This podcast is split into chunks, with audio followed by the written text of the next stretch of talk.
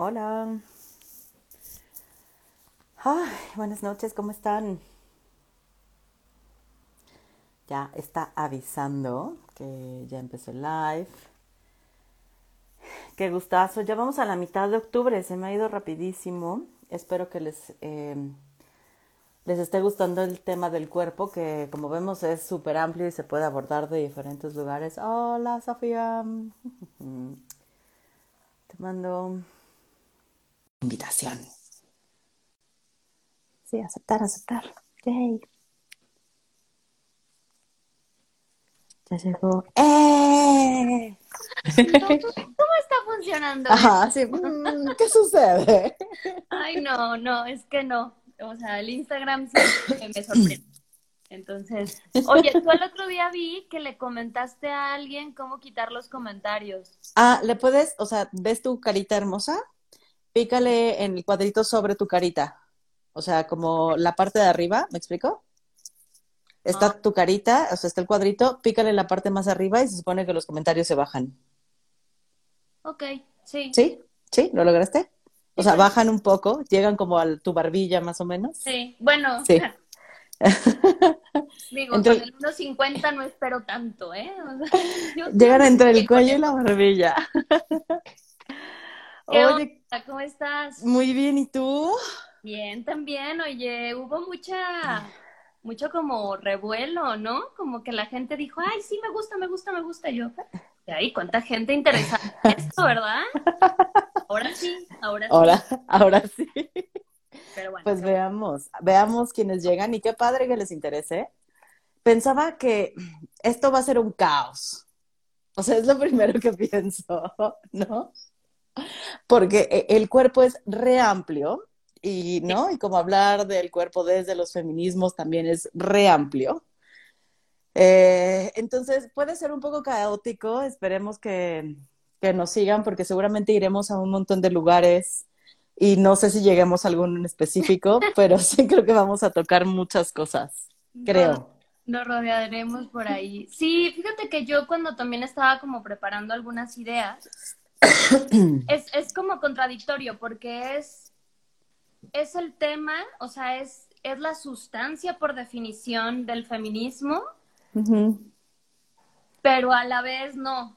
O sea, a la vez también se desmarca y también esto que decías que es muy amplio es que es, o sea, es que entenderlo es muy complejo, pues, ¿no? Sí, sumamente complejo. Entonces, yo también te iba a decir eso, o sea, como que a ti y a todos los que, todas y todas los que nos escuchan, que, mm, que a ver, que, que más bien como que escuchemos con, con la expectativa puesta en, en tomar algunos matices, en entender un poco por qué, el Ujú. o sea, por qué, por qué las feministas hablamos tanto de cuerpo, por qué lo ponemos al centro de nuestras discusiones, por qué eh, exigimos que haya mucho más crítica y mucho más pensamiento y por qué ha habido tantas mujeres que se han dedicado, mujeres y hombres, porque Ujú. bueno, también hablaremos de nuestro amigo Foucault, ¿no?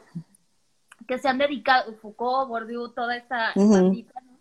que se han dedicado a pensar qué onda con el, con el cuerpo, ¿no? Porque a mí me queda claro que no nos, no nos es inclusive, o sea, no es como X, sino que es, es la definición de nuestra subjetividad también, ¿no? Claro. es la sustancia y eso, eh, pues eso tiene que ver con que seamos seres humanos, ¿no? Y vivamos con otras y con otros y con otros. Entonces, se, se, mm, como que lo pensaba y decía, bueno, creo que a lo mejor empezar como con algunas claves interesantes de poder entender por qué las locas feministas hablamos del Locas. por qué nos gusta tanto más allá del deseo, ¿no? Este, que tiene mucho que ver también con eso, pero, pero más allá. Y nada, Eh, como eso, jus- o sea, justo ahorita que lo, que lo pones, creo que lo primero de entender es que al final nos definen como hombres y como mujeres a partir del cuerpo. O sea, es, tienes vulva y tienes pene, y entonces ya de- en automático te entregan legos distintos, güey, ¿no?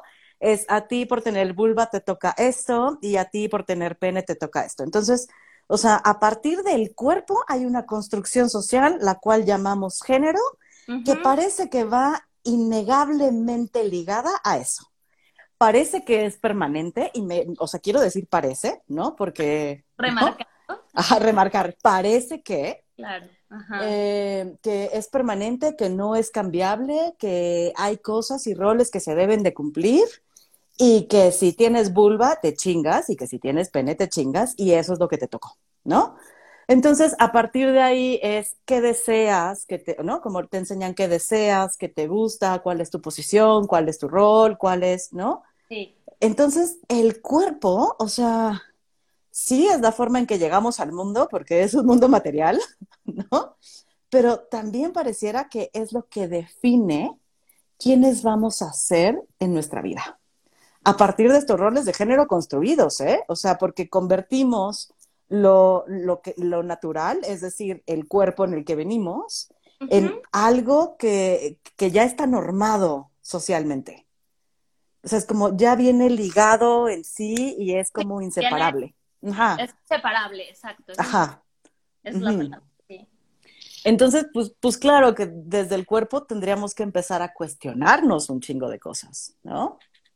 sí, sí, sí. Y a, a cuestionarnos, y yo también creo que como a vivir la, pues a vivir la vida también desde otros lugares, ¿no? O sea, vivir esta, estos feminismos que decimos, que tanto decimos, eh, es, es imposible que no atraviesen el cuerpo, ¿no? Y que no atraviesen también nuestras propias formas de opresión hacia otros cuerpos Ujú, a claro. partir de, de esta, a partir de todo esto que has descrito muy bien, ¿no? O sea, como, como nos han exigido que, que sean uno mismo, pues, ¿no? Entonces, sí, se vuelve sumamente relevante y, y ahorita que decías esto es como muchas, sobre todo las feministas de la diferencia que han hecho como mucho, todas, ¿no?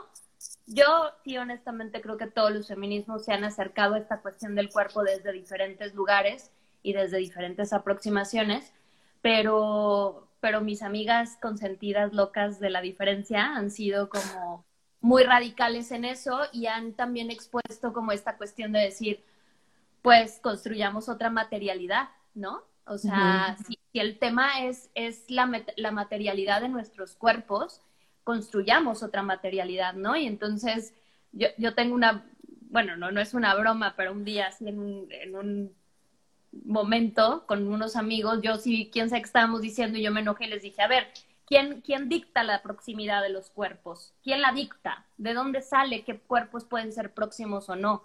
¿No? Entonces ya me, me hacen mucha carrilla con eso porque fue una gran frase que todo el mundo se quedó así como, oye, ¿esta qué le pasa? Pero que, pero que después de- a- pudimos discutir y le digo, es que es eso, ¿no? O sea, ¿quién, quién, nos dice, ¿quién dice que tenemos que hacer qué cuerpos, pues? Entonces, eso a mí me parece que es uno de los aportes padres y relevantes de esto, pues. Y es que pe- pensaba ahorita que, que solo hablé de la vulva y el pene, ¿no? Como, pero también tendríamos que pensar en todo, a- todas aquellas otras cosas que, que nos ponen en un lugar, ¿no? Como dice Foucault, un lugar para todos y todos en su lugar. Y entonces tendríamos ahí que atravesar el color de la piel, tendríamos que atravesar ahí, ¿no? El estrato socio- socioeconómico, tendríamos que atravesar ahí la belleza, tendríamos que atravesar ahí la gordura, Año. que- claro, Claro, el tamaño, el todo, o sea, todo tiene que ser atravesado. Todo, todo, todo. Color de Y- y- ojos, tamaño de nariz, güey, todo. como, como a mujeres que luego dicen, o sea, expresan y dicen, no, pero es como que eso no tiene tanto que ver, porque, pues como que no, porque mm, el feminismo es otra cosa. Y entonces, como que sí me parece como, como interesante porque es como no querernos dar cuenta de cómo em, no, no podemos vivir en otro cuerpo. O sea, háganle como quieran. no podemos, güey. O sea, tenemos este cuerpo. Que no nos guste, que sí nos guste, que lo aceptemos, que no lo aceptemos, que estemos en guerra con él, que estemos, o sea, todo lo demás, pero no podemos vivir al margen de nuestro cuerpo, ¿no? Y es un poco aquí donde creo que cuando, cuando compartíamos la- las primeras eh, conversaciones, lo, lo hacíamos yo, yo lo pensaba mucho en, en esta propuesta como ecofeminista, porque justo habla, y, y es un poco la, lo- la tesis de, de Yayo Herrero, que ya lo habíamos platicado antes, de, claro, de esta ecodependencia, es decir, no podemos vivir al margen de la naturaleza porque somos seres vulnerables que dependemos sí o sí de que exista el oxígeno, sí o sí de que exista el agua, etcétera. Pero tampoco podemos vivir al margen de otras y de otros que también son cuerpos y que también viven sus vidas encarnadas en cuerpos diferentes. Y que esos cuerpos al final del día en esta en esta en este gran universo terminamos siendo cuerpos vulnerables. Somos cuerpos vulnerables. Y quien no crea y el más sano y el más fit que nos esté viendo ahora, o la más sana y la más fit, y, y la más, así con la salud perfecta, sabe que es vulnerable. No vemos vulnerables. Y en ese sentido, pues todo se va como diseminando porque es como, yo en algún momento, así como necesité de cuidados y atenciones en mis... ¿Me escuchan ahí? Aquí estás, aquí estás. Ah, Sí, te fuiste como un segundo, pero aquí sigues. Sí. Sí.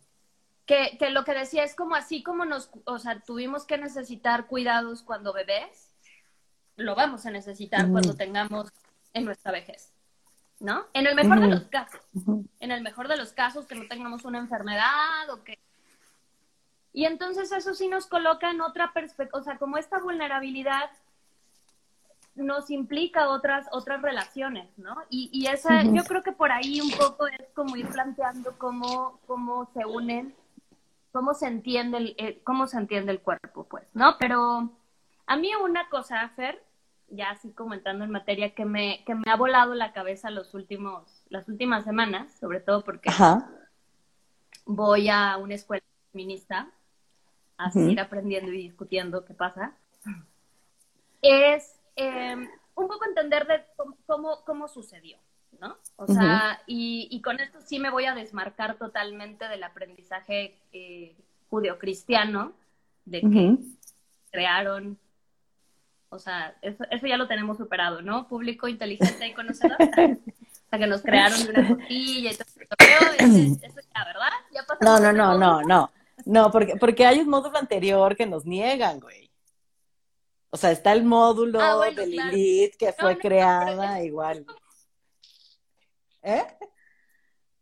O sea, es está como, como el prefacio, güey, o sea, ya puntos extras, puntos extras a quien a quien entendió esa parte, güey. Pero bueno, está bien, nos este vamos a desmarcar de ahí. No, pero bueno, un, poco con esta lógica, porque eh, tanto Gerda Lerner como, como Claudia von Wolford hacen, ambas tienen, hacen mucho trabajo en torno a la creación del patriarcado, ¿no? Como al origen del patriarcado. Y sí es importante irnos a la génesis siempre, porque nos ayuda como a decir, o sea, claro, no de repente hay hombres odiándonos de la nada. O sea, claro. eso no es verdad. No hay de repente machismo, hay de repente, ah, hay, hay un patriarcado por ahí, ¿no? Desde los años 80, o sea, no es verdad, ¿no? Y entonces a mí lo que me pasa con, con, con ellas y junto con, con otra, pues otra socióloga, Anne Fausto Sterling, que no sé si la has leído, hacen una, una crítica muy fuerte al, al, patriarcado, ayudándonos a entender cómo nace esta idea binarista, esta idea de separación, y cómo de las comunidades heréticas previas, es decir, en estos años del feudalismo, cómo de estas comunidades para instalar el capitalismo, ¿no? Para instalar el capitalismo a través de los estados-nación y de esta gran cosa que yo me... Exacto. Sí, bueno, Calibán y la bruja lo, explica súper bien, pero por eso ahí quiero llegar. Es como decir, ¿cómo le hacemos para, para, para instalar esto, pues, ¿no? Y la mejor fórmula fue el binarismo. Fue la, fue la separación y entonces esto no pudo haber sido eh, esto no pudo haber sido exitoso, digamos, que, que, vemos que lo fue, tan lo fue porque llevamos este 700 años con este cotorreo, si no hubiera sido por la Iglesia Católica. Y entonces, ¿qué pasa? ¿No? hay, hay una cosa muy fuerte que, bueno, que de hecho es, es la teoría de, de, de todas estas eh, um, pensadoras, eh, y que ha sido, bueno, no es una teoría que se les ocurrió un día, ¿no? O sea, ha sido debidamente estudiada y Federico Claro. como que lo pone ahí también un poco, lo, lo, lo peina un poco por ahí, que el, las comunidades, al darse cuenta de las diferencias tan radicales en los cuerpos de unos y de otros y de otros, porque hay que decir que toda la vida han existido otros, Ah. ¿no? O sea, no es nuevo. Claro. Eh, empiezan a cuestionarse la valía de la mujer en tanto persona, en tanto ser humano, porque lo que hacía la mujer era dar vida. O sea, era de todos, además de que era diferente, o sea, como que nos encontrábamos diferentes, pero de los, de los dos, tres, cuatro cuerpos diferentes, era el único que podía dar vida. Era el único que podía dar vida. Entonces, en ese sentido, hay como un rollo de decir, no, a ver, ¿cómo aparte esta es la única que puede parir? Es la única que tiene en su poder la, la prolongación de la especie, la prolongación de la comunidad, eh, ¿no?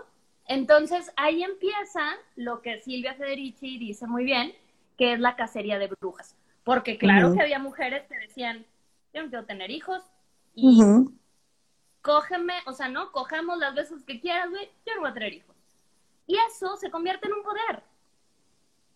Se, convierte en un poder que no le convenía al, res- al naciente Estado-nación.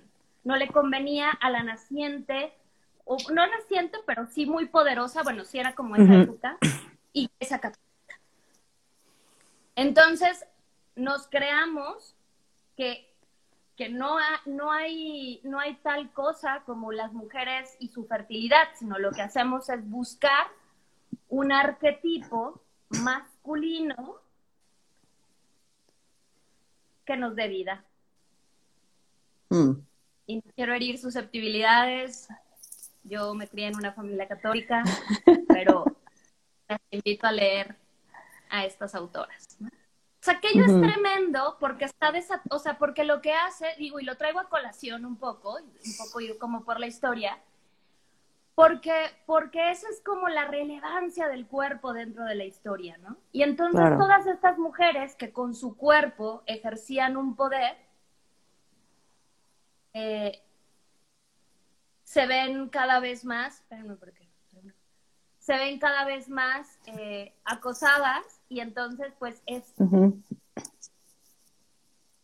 me corté, Sí, pero no. O sea, dos segundos, pero sigues. O sea, uy, qué triste. estás ahí. No, o sea, se escuchó todo perfecto, ahí? solo como que te quedaste, te quedaste, no, te quedaste como con circulito, pero te seguías escuchando. Sí. Pues eso, o sea, yo, yo quería llegar ahí porque porque entonces, em, digamos que hay un, o sea, es, es tocando un poco, ¿no? Echándole ahí como toquecitos a Foucault, pues es lo que finalmente Foucault al final del día lo estudia, lo estudia desde su machismo, ¿verdad? Porque el amigo. Foucault era muy genial, pero era vato, ¿verdad? Entonces ahí de repente Claro. se acuerda que hay morras, dice algo de las morras, pero en general él habla de los cuerpos, pero es muy interesante porque habla sobre, sobre el, disciplin de, um, el Disciplinamiento. de los cuerpos este, a partir de las relaciones de poder que se, que se, que se encarnan en los cuerpos. ¿no? El texto que me compartiste apenas, que es esta. Sonia Reverter, que lo dice muy bien, ¿no? El cuerpo es el espacio donde se intersecta lo físico, lo simbólico y lo material. ¿no? Entonces, es, es evidente que por ahí, por ahí empieza la reflexión y empieza la reflexión de las, de, la- de todas las, o sea, de las mujeres en general, es decir, ¿qué hay de malo entonces con mi cuerpo, no? Y, y espérense, porque no es solo con el cuerpo material, sino que hay de malo con mi, con mi deseo, que hay, que hay de malo con mi placer, que hay de malo con tener, ser la dueña de mi cuerpo y ejercer mi sexualidad como yo quiera. Eh, y entonces, bueno, ahí se forja, digamos, y eso lo dice muy bien Federici, se forja lo que conocemos hoy como el sistema patriarcal por excelencia, con todos los roles de género que entendemos y que tenemos muy claros, pues, ¿no? Las, eh, las mujeres se dedican al hogar, los hombres se dedican a la guerra, las mujeres al ámbito privado, a ocultarse, a esconder el cuerpo, los hombres a eh, salir, ¿no? Etcétera.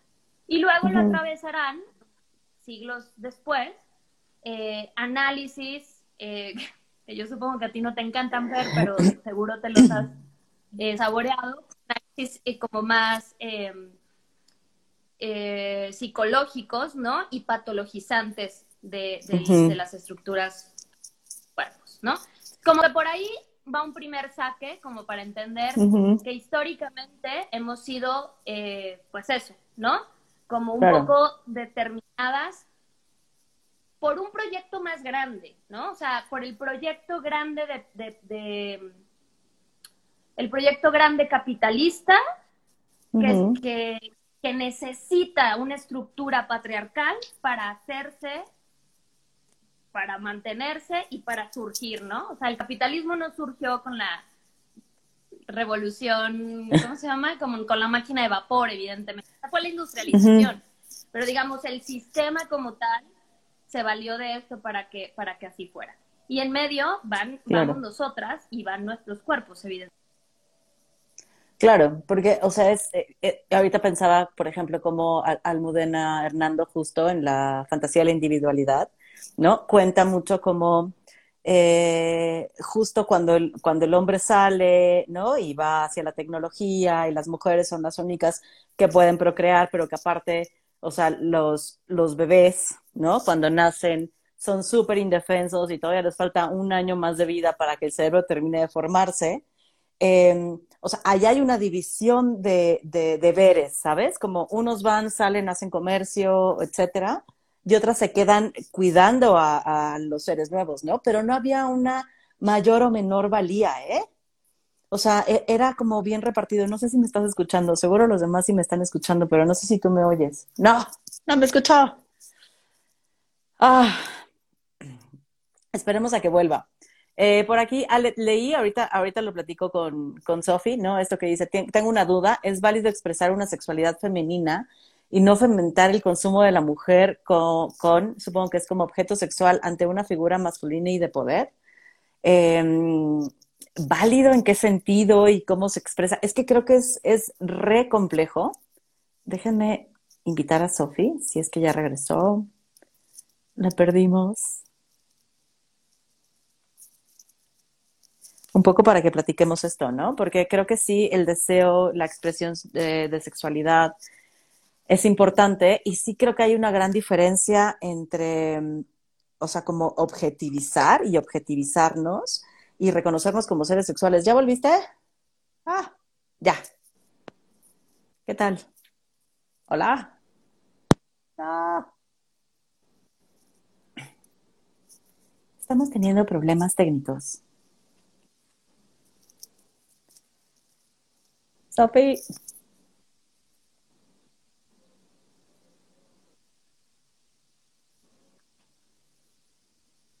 ¿Me escuchas?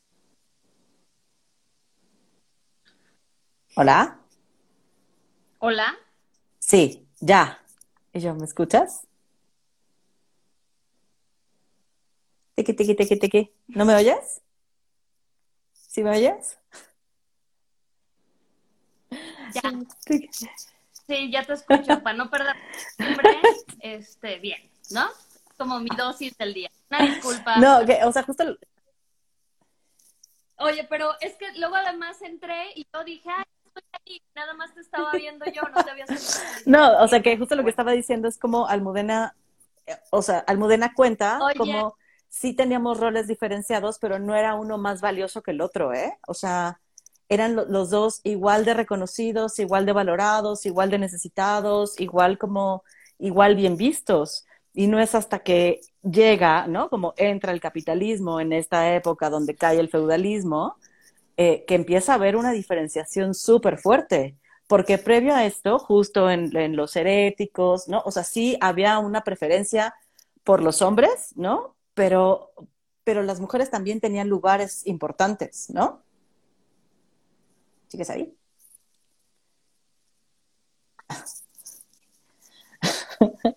pero bueno. Sí. sí, eso de las comunidades heréticas se vuelve muy interesante porque porque bueno, digo, esto es, esto es tema de, otro, de otra conversación, porque luego se, se tiene esta fantasía, esta idealización de que había comunidades matriarcales. No. Y eso nunca ha sucedido como tal, ¿no? Y, y, también está la cuestión de si queremos o no queremos que suceda. O sea, también ahí lo, tengo que, lo tenemos que poner en cuestión. Pero sí me parece que el ejercicio de entender de dónde vienen roles de género está directamente relacionado con la construcción simbólica del cuerpo femenino y del cuerpo masculino. Está directamente relacionado con el poder que tiene la mujer de procrear y de dar vida, de reproducir la vida. Y entonces, es, eso es lo que plantea el verdadero, la verdadera problematización. Ahí disculpen, pero principalmente para la Iglesia Católica o la religión judio-cristiana y luego para la religión judio-cristiana, porque digo, o sea, para no sentir que le damos gol a nadie, aquí le damos goles a todos. Entonces es un poco como por ahí, ¿no? Me, parece que eso es como súper, súper importante este, plantearlo. Y, y yo también tenía, em, bueno, como esto que decíamos, que no podemos pensar los feminismos si no problematizamos las cuestiones, o sea, no problematizamos nuestro cuerpo, que los cuerpos están eh, viven en un contexto, ¿no? No es lo mismo que yo sea esta quien soy aquí en México, a que sea esta quien soy, así mi cuerpo en Dinamarca, ¿no? A que sea esta así quien soy en, en Brasil. Entonces, eh, digamos, los, los cuerpos no están, no son etéreos, no están ahí volando, ¿no? Sino que están en un contexto determinado y ese contexto es lo que, lo que empieza a tejer o se empieza a, visibilizar en relaciones de poder, ¿no? Que tú lo, mencionabas muy o sea, al principio diciendo, no podemos, nuestro cuerpo no está al margen, sino que está realmente cruzado por todas las imbrincaciones, o sea, toda, todas estas imbrincaciones de opresiones, digamos, que se ejercen sobre nuestro cuerpo y que nosotros ejercemos hacia otros cuerpos. Y eso es, como súper amargo y, es, que, es que está cabrón, o sea, porque pensándolo, por ejemplo, desde Foucault, eh, que, nos habla de, de, cuando tenemos ciertos cuerpos, o sea, cuando tenemos cierto cuerpo, podemos, estamos en el privilegio, ¿no? Y otros cuerpos están en la marginalidad, o sea, están en las afueras, están en, en, los márgenes, ¿no? Y el pedo para yo poder seguir en el privilegio es que siga habiendo ese margen. Porque si ese margen no existe, yo pierdo el privilegio, güey. O sea, entonces, ¿qué hago? Pues yo voy a querer seguir defendiendo mi privilegio a partir de ir a oprimir a otros que están en el margen. Porque solo así puedo sostenerme. Y está bien cañón porque como seres humanos, de pronto sí queremos tener privilegios. Y no sé si de pronto o siempre. No, de pronto. Siempre, colega. O sea, yo no a nadie. No, no quería verme tan mala onda con los seres, con, las personas, Sofía. O sea, quería como darles la posibilidad de. ¿No? Sí, no, es, es, esta lógica, o sea, y, y digamos, luego, luego, yo soy así como medio cuidadosa, digo, con, con, como con esos conceptos, porque luego como se ponen de moda y la gente como que se ofende y como, entonces yo, ¿cómo no? Pero yo los invito entonces como a revisar las relaciones de poder que, se, que, que podemos visibilizar a partir de nuestros cuerpos o de los cuerpos de las otras y los otros y los otros que están a nuestro alrededor. Es que bastará como para asomarnos un poquito para decir, ay caray, o sea, es, es sumamente complejo porque en, en, una de las cosas que leí que, uf, que me volaba en la cabeza era como, ¿cómo distingo mm. un cuerpo esclavo? ¿No? O sea, ¿cómo distingo un cuerpo esclavo? ¿Cómo? Y es decir, como, claro, no, es tan fácil, o sea, porque decimos que, como que es la esclavitud y como en qué, en qué contexto, otra vez, ¿no? En qué contexto, a partir de quién y, y un poco lo que tú decías, em, lo, que, lo que me compartías en, el, en, en, este texto, súper bueno, eh, que, que decía, no nos olvidemos finalmente que los cuerpos o sea, que estamos relacionados, o sea, que sí estamos en un contexto, que estamos en relaciones y que sí o sí estas, ¡Ah! estas relaciones. Sí, ya volviste. Ay, no sé si me escuchan. Sí, sí te escuchamos. Pero estas relaciones, no, las relaciones no son neutras. Spoiler alert ninguna relación es neutra, ¿no? Se puede trabajar por tener relaciones que se acerquen a, la, a esta paridad, a esta como conversación distinta, pero las relaciones entre nosotros no son neutras, siempre están determinadas por espacios de más o menos poder en las relaciones, ¿no? Y eso complejiza mucho porque, porque también va enmarcando los cuerpos. Yo, yo les pongo un ejemplo. Cuando tu papá o tu mamá te dice que estás gorda, ¿quién tiene el poder ahí? O un maestro o un adulto. ¿Quién lo tiene? Los adultos. Claro. Y sí, ¿no? Está, es, muy evidente. El poder lo tiene el adulto. Entonces, no hay una relación tan neutra ahí, pues, ¿no? O sea, hay una relación.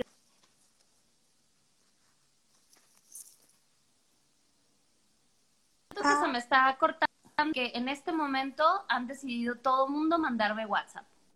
Muy pertinente. Lo siento mucho. Pero nada más veo cómo me llegan los mensajes. Guay. O sea, miércoles de la noche. Ay, felicidades, te estamos viendo en el live. Este, pero aparte. Vénganse al live, vamos a platicar. En fin, o sea, creo que, creo que, creo que sí está como, o sea, sí es como irnos acercando, y yo más bien lo que propondría también es el, lo que hace el feminismo, digo, ya metiéndonos ahí, el feminismo propone que, pensemos nuestros feminismos a través de una teoría crítica eh, que, revisa el patriarcado y que revisa las diferentes posiciones de los feminismos, ¿no? Eh, y, a partir de, este cuerpo, ¿qué nos dice? Porque no solo es el cuerpo por su forma, sino lo que implica, que es la sexualidad, ¿no? Y ahí nos metemos en un terreno que también es súper complejo, porque entonces eh, ahí se nos confunden los conceptos de si géneros y sexos y cuántos sexos hay, nada más hay dos. Sí, no, es que solo hay dos porque Diosito solo hizo dos. Entonces, como que de repente ahí nos, nos confundimos, ¿no?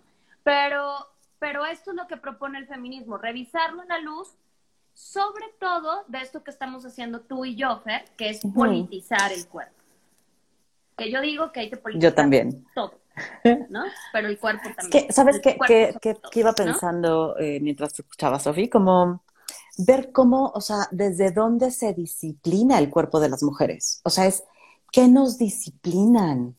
Porque a veces no alcanzamos a verlo, está tan normalizado. O sea, es tan nuestro día a día que no nos damos cuenta la disciplina a las que nos someten, ¿no? Y entonces pienso, una de las disciplinas es, por ejemplo, el no poder decidir, ¿no? Como, bueno, en la Ciudad de México ya podemos, pero el, el decidir abortar, ¿no? Como, claro, somos quienes damos vida y entonces estás forjando una vida y entonces eres, ¿no? Eres la que da vida, te chingas, te embarazaste, ahora lo tienes, ¿no? Y entonces no tenemos ningún derecho sobre nuestro cuerpo para eso, bueno, ya lo tenemos y estamos luchando para que haya, pero no, sigue siendo una polémica. Eh, pienso en el disciplinamiento también desde el placer, o sea, pareciera que las mujeres no deberíamos de desear ni de sentir placer, ni, ¿no? O sea, como reconocer lo que queremos. ¿Cuántas mujeres saben lo que les gusta sexualmente? Lo piden, lo desean, lo hablan libremente, ¿no? Eh, ¿Qué tanto autoconocimiento tenemos? Y en lo sexual, o sea, digo, está jodido que no nos conozcamos en, en la parte sexual, pero también pensaba, ¿qué tantos autocuidados tenemos desde hacer eh, visitas ginecológicas anualmente o no tocarnos eh, los pechos para ver si, ¿no? Las mamas para ver si, si tenemos algo, o sea, tampoco sucede. Eh, el, disciplinamiento a partir de la belleza, tener que cumplir ciertos estándares de belleza, el disciplinamiento a partir del servicio a los otros. O sea, voy pensando en un chingo de formas de disciplinar el cuerpo de las mujeres. Ah, no sé si me escuchas. Si te ofendiste. Es que estás como, te quedaste en mi cámara como volteada hacia un lado, como ignorándome.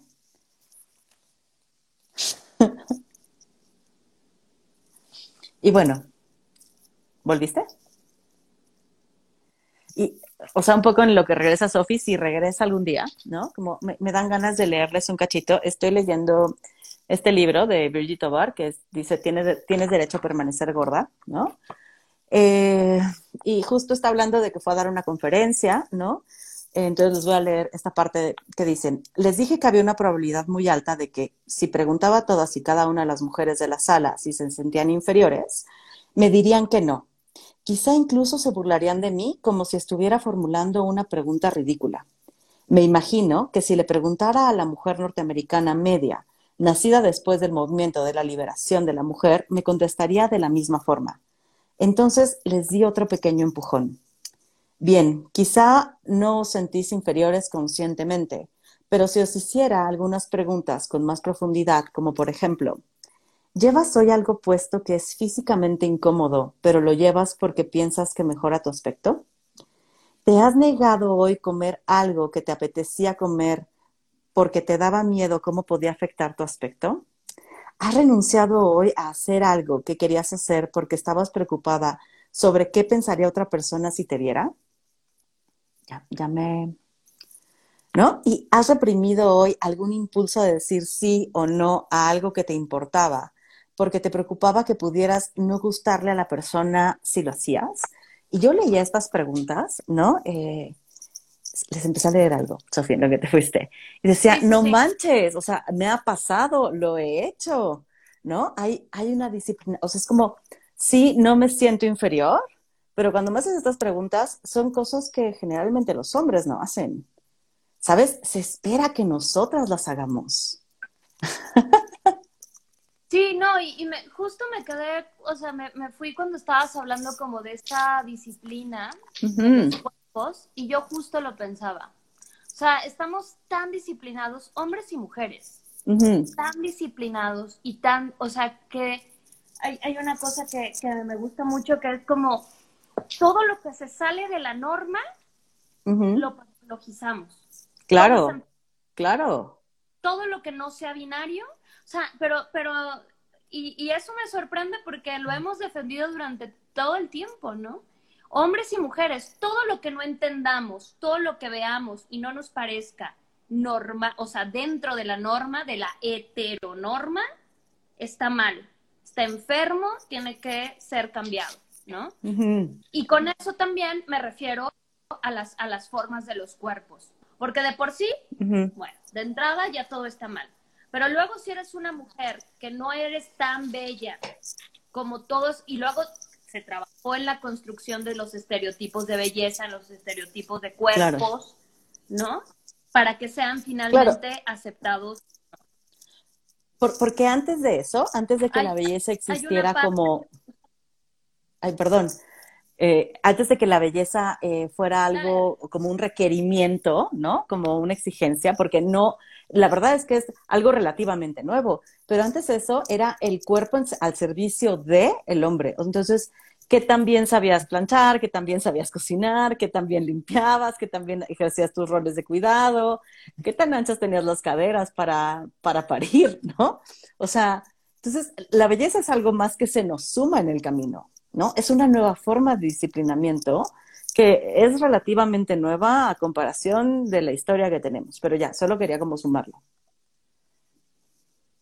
No, totalmente, o sea, y, y con esto a mí me gusta mucho como, a mí lo que me gusta luego es como, como los feminismos, los diferentes feminismos con sus diferentes teorías, se van como acercando a diferentes conceptos que a todas son inclusives para entender finalmente el feminismo y nuestra propia liberación. No es exclusivo de, de uno, ¿no?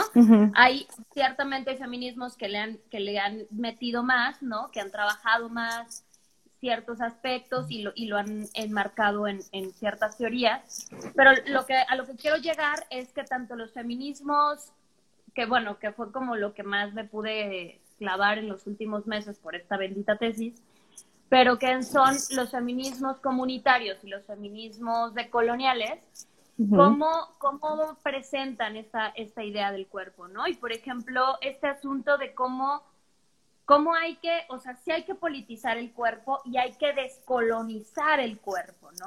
Es decir, todos, absolutamente todos los cuerpos de todas las personas que están en este momento escuchándonos y de todos han sido colonizados. Y los cuerpos femeninos más. Más. Los cuerpos con aspecto femenino más. Y entonces la pregunta que, que lanzan es, hagamos una reflexión interna de cómo ha sido nuestra colonización. ¿Cómo ha sido la colonización de nuestros cuerpos?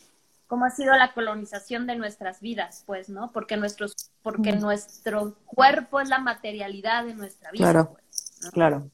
Entonces, eso me, me, vuela mucho la cabeza porque, porque bueno, muchas de, colonial, de colonialistas, eh, Ochi Curiel entre ellas, plantean esto luego haciendo como una simbiosis con los feminismos comunitarios diciendo, en esta expresión de la feminidad, de la feminización también de lo natural, de lo que da vida, de lo que reproduce la vida, de lo que tiene la vida, es que llegamos a feminizar también eh, la naturaleza. Y entonces es cómo han sido colonizados nuestros cuerpos y nuestros territorios.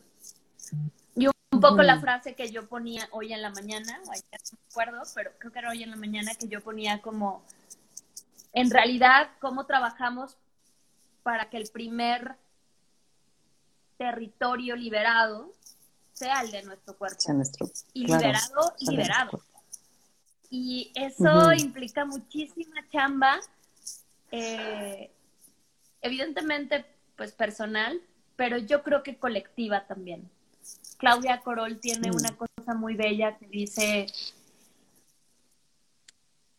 la única manera de, de, terminar con esto es de manera colectiva, es, es socializando nuestras afectaciones.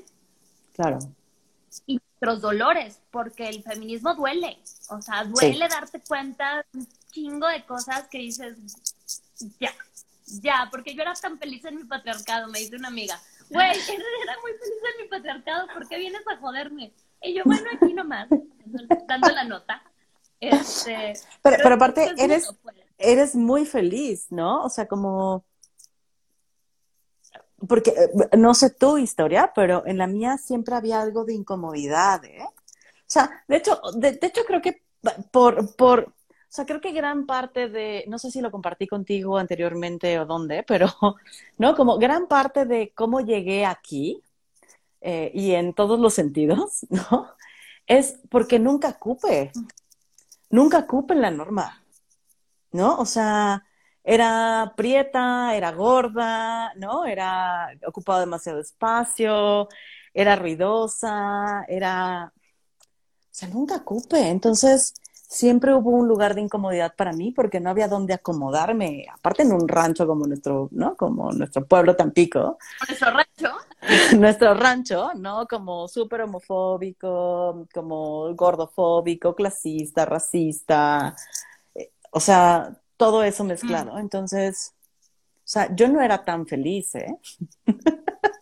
Sí, no, no, no, no, yo estoy, de, o sea, estoy contigo. a lo que voy es que sí implica mucho, mucha chamba mucho trabajo y también implica un acto que es, para mí el acto de colectivizar nuestros dolores, de colectivizar nuestras, nuestras historias, de colectivizar nuestras luchas, de por ser mejor persona, sí en terapia individual, pero colectivizada con otras. Para mí es el signo más revolucionario para este, para este sistema, porque este sistema nos quiere eh, atomizadas, nos quiere segregadas, nos quiere individualistas. No, no, no, es que no le voy a contar porque, pues porque es mi tema, ¿no? Es muy personal. Pues sí, güey, hay un, hay un espacio para la intimidad, pero también hay un espacio para entender que los problemas no nos atraviesan solos. Tú lo sabes mejor que nadie. La patologización de las enfermedades mentales es, es, tremenda, ¿no? ¿Y por qué demonios estamos patologizando algo que nos está ocurriendo cada vez a un mayor porcentaje de personas y que está directamente relacionado con la precariedad de la vida que vivimos, de las vidas que vivimos. Claro, porque es que patologizarlo es la forma de sostener y de defender al sistema. Es como, el sistema está bien, los jodidos son ustedes, ¿no? O sea, ustedes vayan y arréglense y dópense. Y, y, y por eso, o sea, como eh, el, culturas como en Estados Unidos, que es tienes que seguir produciendo, es te voy a drogar hasta que sigas produciendo, no hay momento para la pausa, no hay momento para la reflexión, no hay momento para el cambio, para darnos cuenta de que no soy solo yo quien la está pasando del carajo. Somos un grupo de personas que vivimos en, ansiedad, que vivimos en depresión, que vivimos desvinculados, ¿no? Em, y entonces está cabrón. Y, tengo un, un paciente que hace poco me decía, Fer, cuando empecé a hablar de esto que me pasa con personas cercanas a mí, me di cuenta que no soy el único, ¿no? O sea, como me sentía el único viviendo esta madre de, ansiedad tremenda y de pronto me di cuenta que no era el único, que todos a mi alrededor tenían temas de ansiedad. Entonces, o sea, dejemos de patologizar la ansiedad y veamos de dónde surge, porque no es un tema individual. ¿No? Y hay muchos antipsiquiatras que hicieron justamente estudios donde sacaban a la persona a la que llamaban loca o enferma de estos lugares donde enloquecían o enfermaban y mágicamente, ¿no? Se curaban. Y pongo se curaban, o sea, cambiaban todas sus interacciones. ¿Por qué? Porque dejaban de estar en el contexto que las enfermaba. ¿No? Y entonces... No, y empezaban a tener contacto, exacto. O sea, claro. empezaban a tener otro tipo de relaciones, pues, ¿no? Entonces, a, mí eso es lo que me parece muy potente y de hecho no recuerdo si es también luego una postura de De Luz, que al final pues De Luz fue el, más, creo que el último, ¿no? Que, que, sobre, o sea, bueno, digamos, el último que murió de esa bandita, ¿no? De Derrida, de Foucault, de toda esta bandera. Que, que no se querían, pero pues bien que le hallaban juntos en su correo. Este, pero creo que es de luz el que, el que en algún momento ya muy viejito dice, ¿no? O sea, no hay nada más revolucionario, no hay nada más rompehuevos del sistema que la amistad.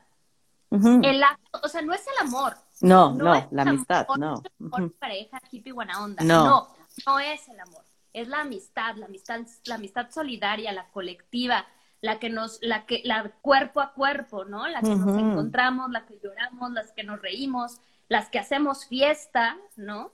Para honrar y celebrar la vida porque estamos vivas, porque podemos tener una serie de condiciones que nos permiten vivir vidas que, que valen la pena vivirse, ¿no?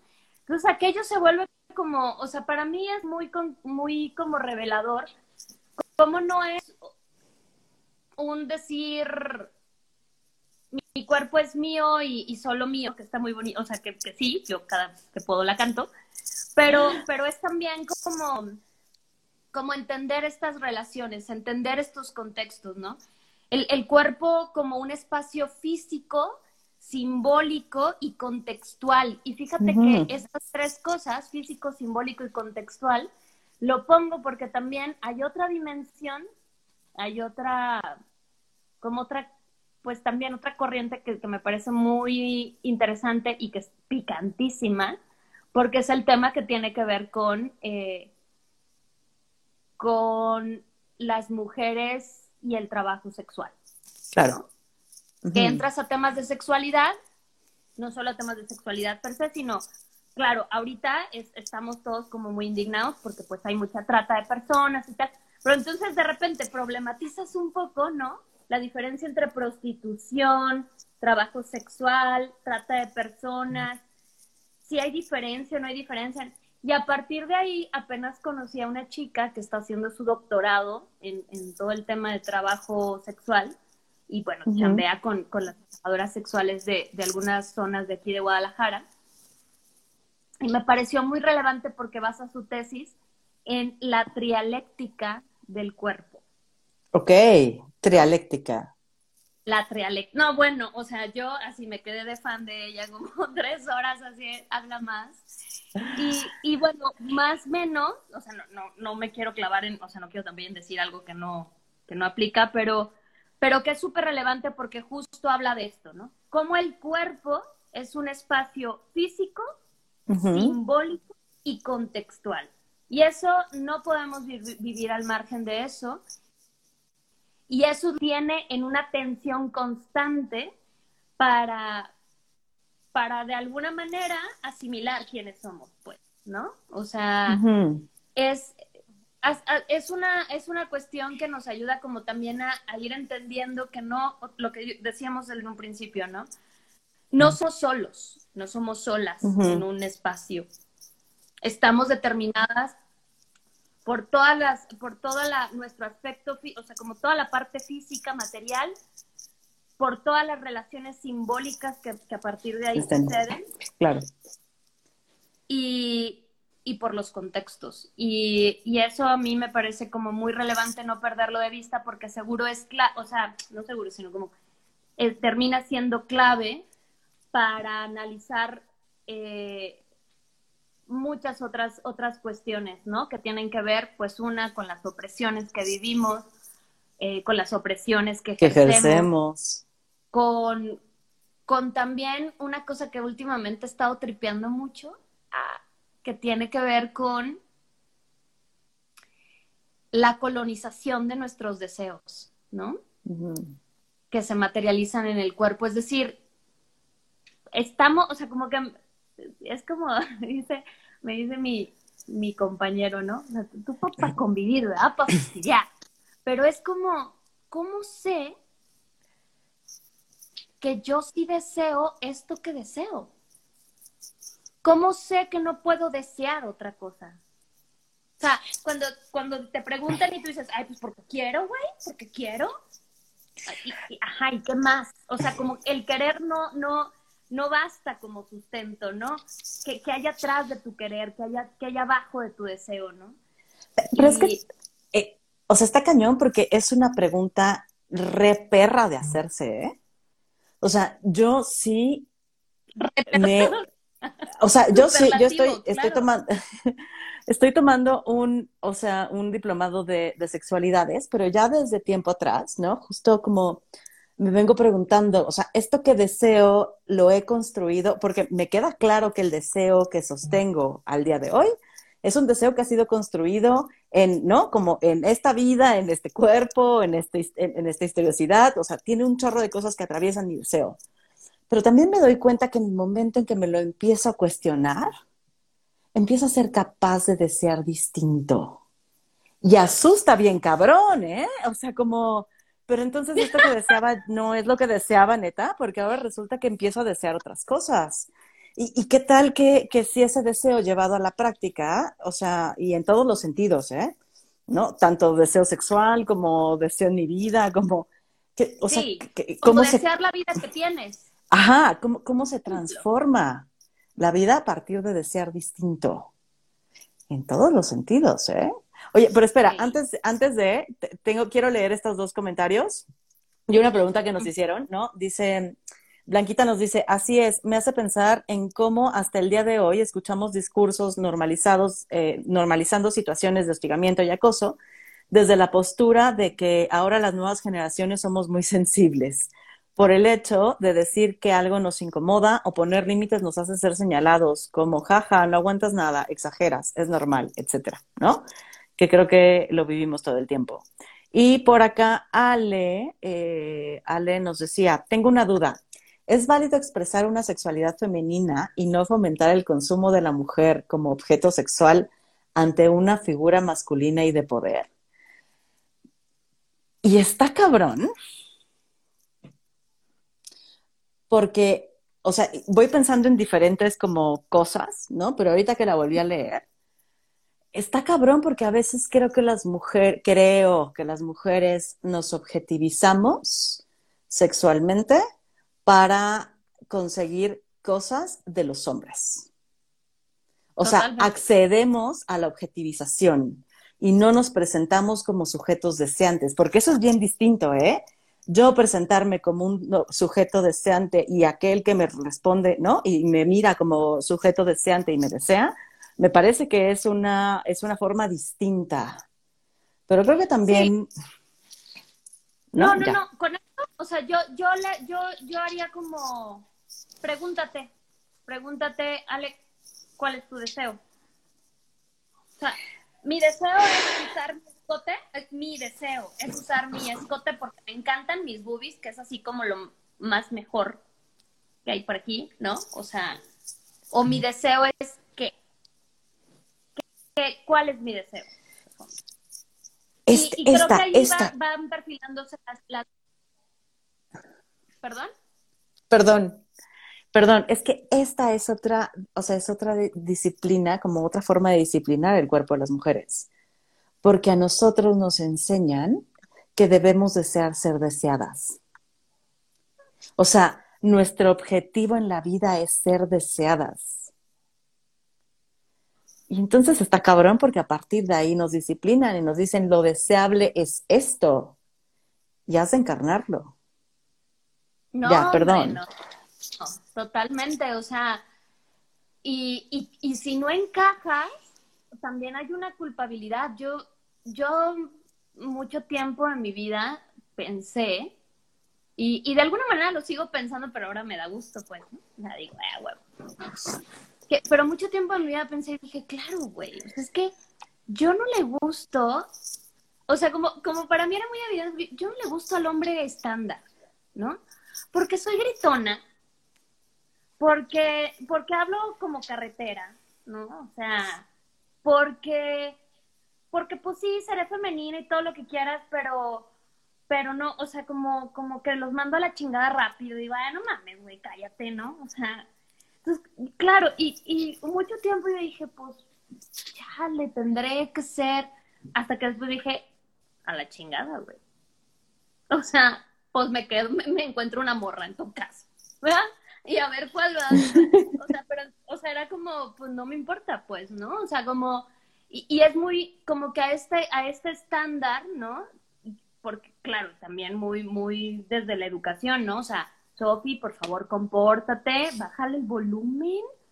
O sea, no, no hables tan alto. Y yo, ah, chinga, pues, ¿por qué no, güey, no? O sea, y, digo, ya finalmente con, con, el tiempo pues eh, se ha ido como adecuando, pero lo, lo, que quiero decir es, eso es a lo que nos referimos con la colonización, ¿no? O sea, hemos colonizado nuestros propios deseos. Cuando yo le digo a Ale que se pregunte cuál es su deseo, es porque finalmente también es verdad que no podemos vivir al, al o sea, para mí es como una cuestión muy, muy clara, ¿no? Pero a lo mejor no para todas. No podemos vivir diciéndole, o sea, buscando y teniendo como, ay, que no me objetivicen. A ver, como dos problemas, pues, ¿no? O sea, es problema, son problemas de los otros, en concreto de los hombres y de algunas otras mujeres que también hacemos la función paternal muy bien, que nos sale re bien. Entonces, este, pero lo, que quiero decir es como no tendríamos por qué vivir eh, sometidas a, a que no podamos querer y expresar nuestro cuerpo como nosotras queramos. Es que eso es, o sea, cada vez más va a ser inviable. Y yo con esto, o sea, de verdad las invito, los invito a que visiten la teoría queer. La visiten más allá de sus prejuicios. La teoría queer es bellísima, es tiene está llena de ternura y de, y de revolución porque dice o sea, posiciona en otro lugar los cuerpos. Que creo que para mí la teoría queer es la que recoge y se, o sea, recoge todas estas reflexiones y, y las, las, las problematiza en un, en un continuum, o sea, en un continuum reflexivo, pues, ¿no? Y lo vive, lo encarna. Entonces, para mí eso es como, o sea, yo me quiero empoderar y yo, o sea, mi admiración total, ¿no? Como estas personas que, que van buscando esa, esa idea. A mí me parece muy revolucionaria, la verdad. Tremendo. Sí, hablar de eso, porque yo tampoco soy experta, pero pues como, como me gusta, leo. le entramos, le leemos. Pero eso, hacer mucha cosa, mucha cosa. Mucho, mucho, mucho. O sea, mucho porque justo, y, o sea, ahorita que estaba, hace ratito que estaba leyendo a, a Brigitte Bar, justamente habla de cómo a veces no somos capaces de identificar las opresiones que vivimos porque de pronto no tenemos el lenguaje para nombrarlas, ¿no? Y poder descubrirlas, verlas, eh, como, y darles un sentido, implica seguir estudiando, o sea, implica seguirnos preparando, implica y, a lo mejor el estudio también puede vivir desde compartirnos con otras vivencias, ¿eh? O sea, porque eso también es, es una forma de estudio, ¿no? Es un estudio de la experiencia de las personas. Eh, pero luego, o sea, creo que de pronto nos pasa mucho eso, ¿no? Y lo veo mucho en, en consulta, de pronto, como el no tener el lenguaje para, para poder nombrar eso que viven, no les permite identificarlo como violento, como opresión, como, ¿no? Como desencanto, o sea, no sé, como un chingo de cosas, iba a decir como desencanto, pero como un chingo de cosas, ¿no? Y entonces pensaba, o sea, como lo, que me dejó pensando es, ¿para qué cosas hoy yo no tengo lenguaje para nombrarlas, eh? O sea, porque yo hace unos meses no tenía lenguaje para nombrar la gordofobia, pero sabía que algo no estaba bien, ¿no? O sea, mi, mi tema de estudio era el cuerpo, ¿no? Como cómo el cuerpo nos construye identitariamente, ¿no? Y de pronto, ¡pum! doy con este tema y digo, claro, ya, ya tengo la palabra, ¿no? Con, con todo un significado. Entonces, o sea, creo que también la invitación es, o sea, sí hacer, hacer comunidad, ¿no? Sí a contarnos, pero sí a seguir estudiando. Sí, totalmente, totalmente. O sea, no, no hay feminismo que valga si no hay una crítica.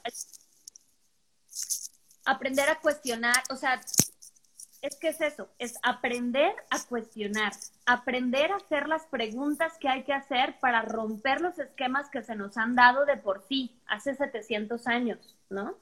Que nuestras abuelas milenarias han cargado y que tenemos ahora. Y, y creo que eso solo lo da de verdad clavarse, de verdad investigar, de verdad preguntar.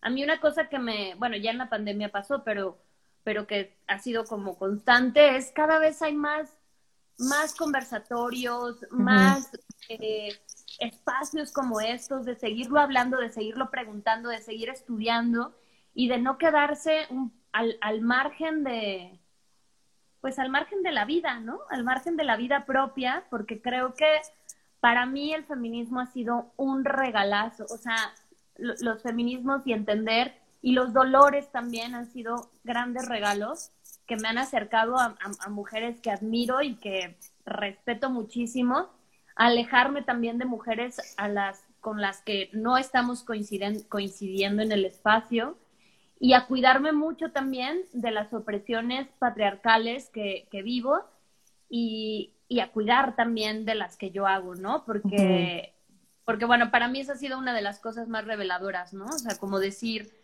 no, Sofía, o sea, tú también le hayas, le hayas muy bien ¿no?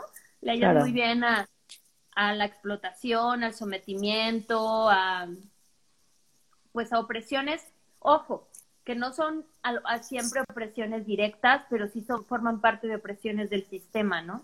Entonces, muchas de, nuestras acciones fomentan mantener opresiones sistémicas muy jodidas, pues, ¿no? Muy, muy jodidas. O sea, y, apenas lo, lo, posteaba porque la, la Coral Herrera Sí, sí, vi.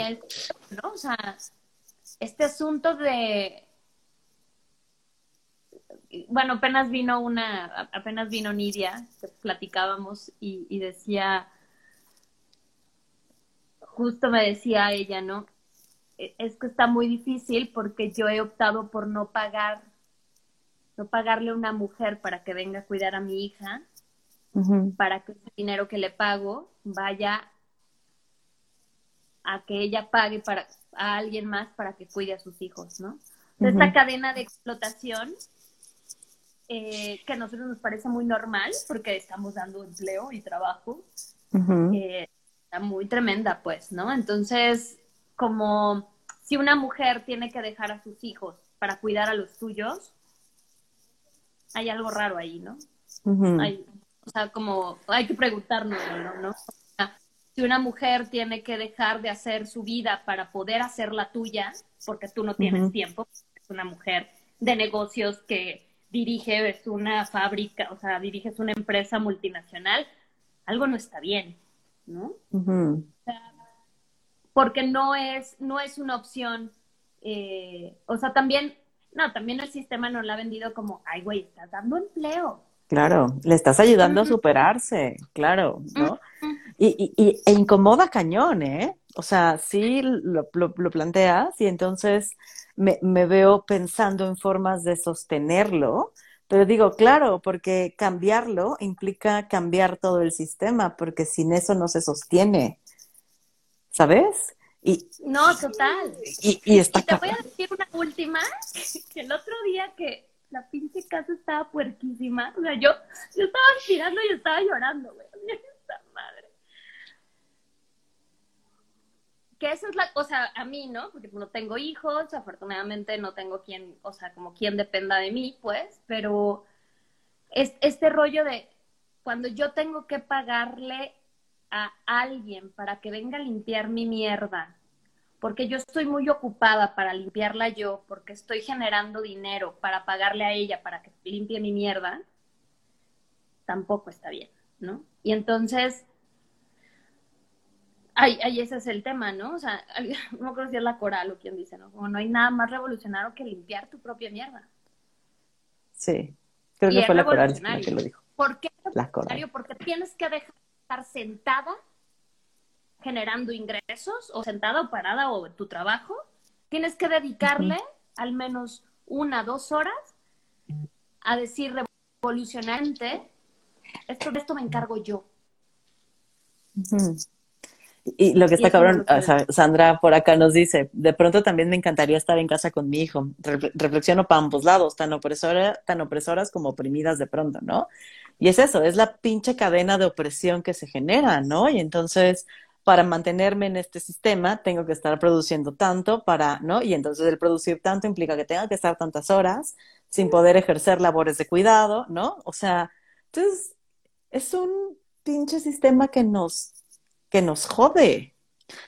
Sí, Sofía, ya, ya vámonos porque si no nos vamos a seguir aquí hasta las 11 de la noche. Como dicen los españoles, apaga y vámonos. ya, hay, que, hay, que, acabar. Oye, pero bueno, para mí un gusto siempre platicar. Me quedé con algunos chismes muy buenos, sobre todo de la, del cuerpo y la ginecología, que luego, luego te los paso para que los digas. Este, porque están muy tremendos y como yo acabo de ir a la ginecóloga, ando como muy muy leyendo muchas cosas. Ay, por favor, este, pásamelos. Sí, sí, sí, pero, pero pues sigámosle, porque creo que también es, es importante mantener eh, esta, ¿no? La, la, conversación viva, sobre todo en temas que, que resultan complejos, esto, ¿no? Como que resultan complejos y dolorosos. Y yo creo que por ahí esa es la clave, pues, ¿no? No, no quedárnoslo ahí al, al ahí se va, sino como mantenernos colectivamente no necesitamos ser amigas, eso sí, o sea, digamos, como en esta marca así, pero sí colectivizar y decir, chinga, yo me siento así, no me gusta, me cayó gordísimo tu comentario, güey, ¿qué hago? ¿No? Y, es la única manera, ¿no? Porque, porque el sistema nos enseña que hay que pelearnos y, y no necesariamente. ¿eh? Entonces, yo creo que sí. Yo siempre aplaudo tus, tus iniciativas, la verdad es que creo que me parecen que son espacios súper bellos. Este, la variedad de temas y la variedad de gente que está contigo platicando y que además pues contigo se platica súper chido, muy sabrosamente. Deberías hacerlo un poco más temprano para tomarme mi cafecito de la tarde.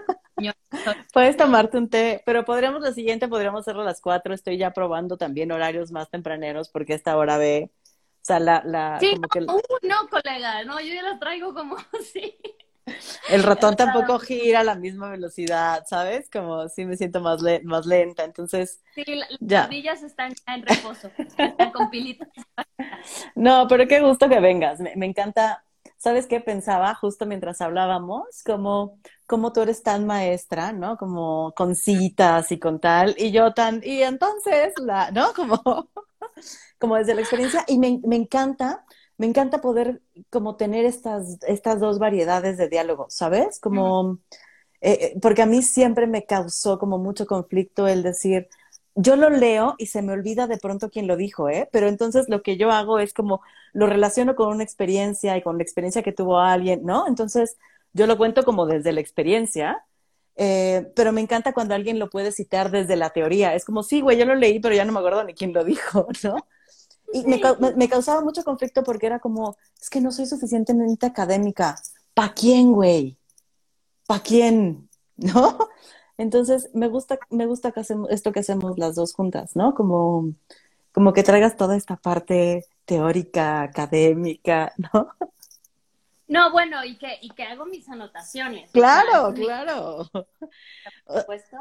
O sea, yo hago mis, este mis, anotaciones y las dejo por allá, güey. Eso es mi... No, pero sí, la verdad es que también como, como que a mí sí me ayuda porque, mm, no sé si te pasa, pero a mí me ayuda como también a, hilar la, la, historia, ¿no? O sea, a mí la, historia me parece muy relevante más en el feminismo. Entonces me, me, parece que ayuda a hilar la historia y no son champiñones que surgen, ¿no? Porque también eso, eso hacen los detractores, eso hacen los detractores. ¡Ay, se lo acaban de inventar! No, güey, no puedes inventar una teoría inventar un movimiento desde hace 700 años. O sea, güey, así, ¿no? Claro. Lee. Y... Entonces, un poco a mí me ayuda como decir, ojo, porque esta morra ya lo había dicho, ¿no? O, por acá lo dijo antes, o por acá lo dijo después, entonces así, ¿no? Y sí, sí me ayuda mucho, porque además, pues también creo que ha, habido mujeres bien brillantes y que está bien bonito que, que cada vez tengamos más referentes femeninos en la vida. Claro. En general porque todo ha sido puro macho, entonces, eh. además tenemos el referente por excelencia en el cielo, entonces digo, bueno, pues que haya unas acá terrenales, no pasa nada. Me encanta, te agradezco. Gracias a todas y todos los que, gracias a los que se mantuvieron, ¿eh? Se mantuvieron aquí algunos, todo y mi internet de tres pesos, disculpen ustedes, así es aquí en el este pueblo. Pues gracias. Igual. pues ojalá hagamos otro, otro pronto. Parece que nosotros no podemos hacerlo de una hora, ¿no? Ya, ya voy viendo eso. Pero hagamos otro pronto eh, y, veamos de qué surge, ¿no? De qué, de qué nos dan ganas de seguir hablando. ¿Va? Perfecto. Que también te digan tus, tus sí. colegas, los que, los que nos ven, de qué tienen ganas. O sea, o también si tienen ideas así como locochonas, pues también. Aquí todo se vale. Hay que desear. Siempre bienvenidas. Siempre bienvenidas las ideas. Pues linda noche, Sofi. Gracias por todo, por tus anotaciones, por prepararte, por compartirte, por, por desviarte conmigo. no, al contrario. Gracias a ti. Muchas gracias. Linda noche. Gracias a quienes estuvieron. Bye. Chao.